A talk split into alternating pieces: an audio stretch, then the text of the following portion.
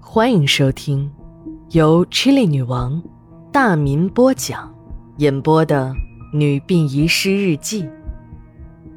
本故事纯属虚构，若有雷同，就是个巧合。第二卷第三十六章下。事情都过去了好几天，小荣的身影还在我的脑海中不断的徘徊着。那瘦的皮包骨的脸和深深陷进去的眼睛，让我无时无刻不把他和鬼联系在一起。那天天将要亮的时候，这个边捡骨灰边唠叨个没完的女人，终于站起了身，向门外走去。她似乎没有注意到我的存在。我知道大门还没有开，就对着她的背影说：“啊，你等一下，我去找钥匙给你开门。”我转身去推趴在桌上睡觉的老王，老王平时的觉很轻，有点动静就会醒。可今天我连续推了几把，老王竟然继续响着鼾声，一点要醒的意思都没有。正在这时，女人推开了火化室的门。我清楚的记得，老王进来后那是锁了门的。让死刑犯家属自己收骨灰，那是违规的事情，是不能让别人看见的。为了安全，我还检查了一遍火化室和停尸间的大门，而这个女人却推开了火化室的门。我惊愕地回头看，小荣也在回头对着我笑。妹子，不用了，这里的路啊，我比你熟。当小荣转身离开的那一刹那，我又看到了他眼中发出幽蓝色的光。我一屁股呆坐在了椅子上。心里还在暗自埋怨老王：“你什么时候睡觉不好，偏偏在这个时候睡？”就在这时，老王打了个哈欠，醒了过来。我急忙告诉他：“那个女人，那个女人。”老王的表情似乎有些奇怪，诧异的反问：“什么女人？哪有什么女人？”看着老王诧异的样子，我很生气。小荣来过这里，他是看见了的，还拿了盒子给小荣捡骨灰。这个时候又说没看见，真不知道老王又在搞什么鬼。不过老王毕竟是长辈，我不能顶撞他。可我也想把事情搞清楚，就继续嘀咕着：“就是小荣啊，你不是还帮他捡了骨灰的吗？这会儿又说不知道，那那装好的骨灰不是还在那儿吗？”我以为找到了证据，老王就会想起来。这年纪大的人脑子出了问题也说不定啊！我看了一眼自己手指的方向，连我自己都惊呆了。哪有什么骨灰盒？工作台上空空如也，我的手也呆在了半空中。老王一边起身一边说：“我没看见什么女人。骨灰盒你不是早就送到接待室了吗？你这年轻人什么记性？还不如我一个……”土埋脖子的老头，受了老王的一顿抢白，我的心里非常的不服气。天地良心呐！小荣确实来过火化室，我还被这个女人吓得半死，又到值班室把老王找来，我们还帮他一起捡骨灰。这铁一样的事实，老王竟然一口咬定没有发生过。这个女人离开时，竟然能一把推开锁着的大门。还有小荣眼睛里发出的幽蓝色的光。我跑到殡仪馆的大院中，这时的天已经亮了许多，淡淡的晨雾涌了上来，但还是能清楚看到殡仪馆的大门还没有开。那个女人难道说会什么妖法，能来无影去无踪的吗？九月的天已经开始变凉，连绿化带里树木的叶子都开始变黄了。有的经不起潇洒的秋风，已经落在了地面上。一阵风吹来，还在地面上像陀螺一样的打着旋儿。我每天丈量着从墓地守卫室到殡仪馆停尸间的那一千三百一十三步，一面往单位走，我一面想着昨天晚上发生的事儿。就在昨天的午夜，一直失眠的我刚有了一点的困意。听到墓地后山的方向传来了一声闷响，像是什么东西引起的爆炸声。我没太在意，因为墓地后山经常有一些奇怪的声音在午夜传来。时间久了，我也就习以为常了。墓地的后山是一个恐怖的去处，在那个依山傍水的小山坡上，有一座古墓。据说那座古墓是隋朝一个大恶人麻叔谋的葬身之地。这麻叔谋啊，在中国历史上可是个大名人，那是炀帝手下的一个重臣，官居开河都护府，就是负责开大运河的官。这大运河所到之处，就如现在修高速铁路一样，什么城镇、村庄，只要在大运河的修建计划范围内，都要进行拆迁。和现在拆迁不同的是，现在或多或少的都会给你点补偿。如果有争议，那只是多少的问题。麻大人这个大开发商可不是一般人，那是奉了皇帝老子的圣旨来的，老百姓要补偿，门儿都没有。稍有不从，就是全家斩首，株连九族，这才叫真正的野蛮拆迁。要不然，现在的开发商会这么嚣张？原来他们都是麻大人的门生。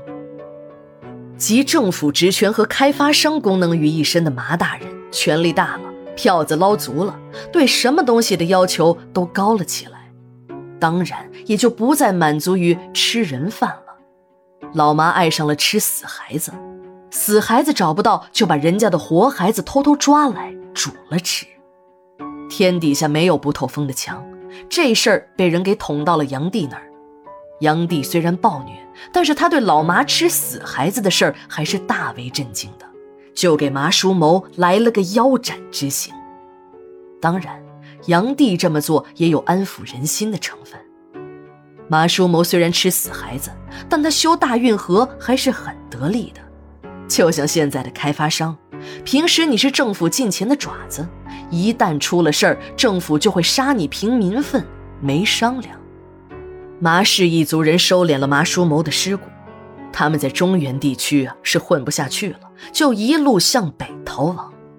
据说，二道岭这座山丘上的古墓就是麻氏后人给这个吃人恶魔修的，连带着还有一座麻氏的祠堂。这古墓的规格虽然和皇帝老子、王公大臣的墓地没法比，可瘦死的骆驼比马大。人家毕竟是当朝的一品大员，修大运河的主管。杨帝呢，也不想把他们赶尽杀绝。杀老麻只是平民愤，这死后的哀荣还是要给人家的。所以，这里的墓地和祠堂那也是上一点档次的。在那个疯狂开发的年代。当地政府看别的城市都打出了这个家乡那个故里的文化牌，就把这个吃人恶魔的墓地和祠堂修缮一新，准备把吃人恶魔麻叔谋的故乡冠在自己的头上。由于这本身就是一场闹剧，花了大把纳税人的血汗钱后，却没有几个人到这儿来参观旅游，到头来竟引来了一片板砖，落得一个万人唾骂。只得是草草收场了，也不知道是谁出的这损点子，在这麻氏古墓中搞起了恐怖景点，从医学院的尸窖中捞来了几具干尸，放在古墓中。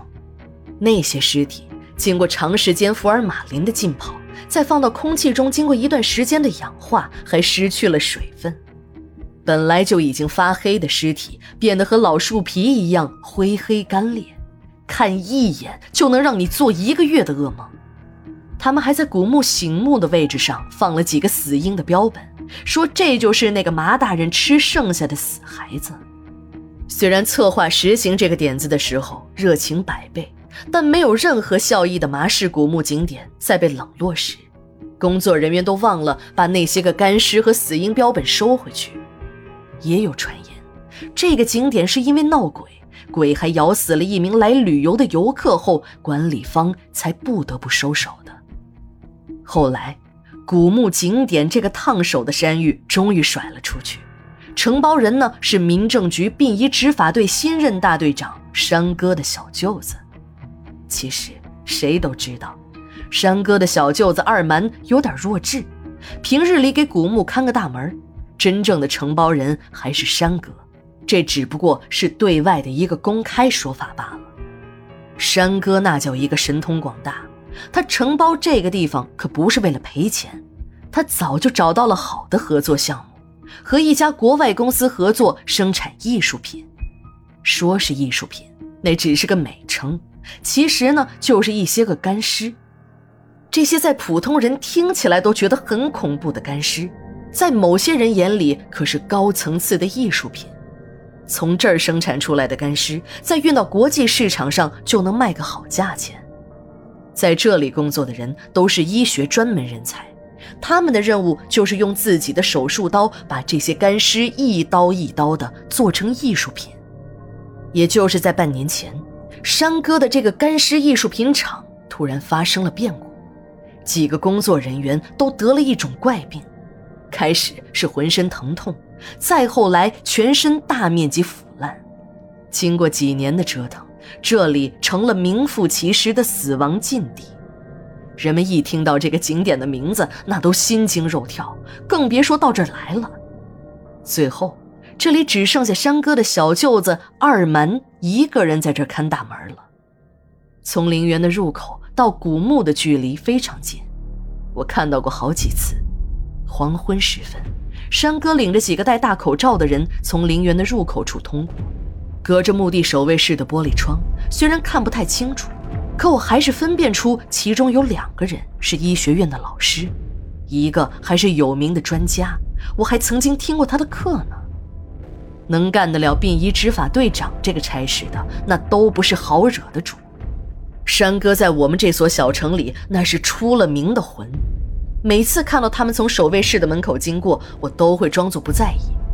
毕竟，这种人咱们正常人惹不起，多一事不如少一事的道理我还是明白的。再说了，一个穿着新鞋的人非要去踩那些狗屎干嘛呢？但我这心里还是犯嘀咕：山哥这种素质的人，怎么会和医学院的讲师、教授扯上关系呢？这根本就是风马牛不相及的事儿嘛！经常从墓地守卫室门口经过的山哥，还是注意到了我。一天在单位里，他对我说：“人呐，还是要嘴巴严些，要不然连自己是怎么死的都不知道。”说着，还用手掌对着自己的脖子做了一个咔嚓的动作。也就是在这天午夜，我听到了守卫室的外面传来了轻微的脚步声。我吓了一跳，不过毕竟和死人打交道的时间久了，又加上自己在墓地守卫室里寄宿练就的胆量，我轻轻地从床上起来，蹑手蹑脚地来到了守卫室的窗台前。我刚想抬头往外看，这时我忽然发现窗子外面有一个人在探头往守卫室里望。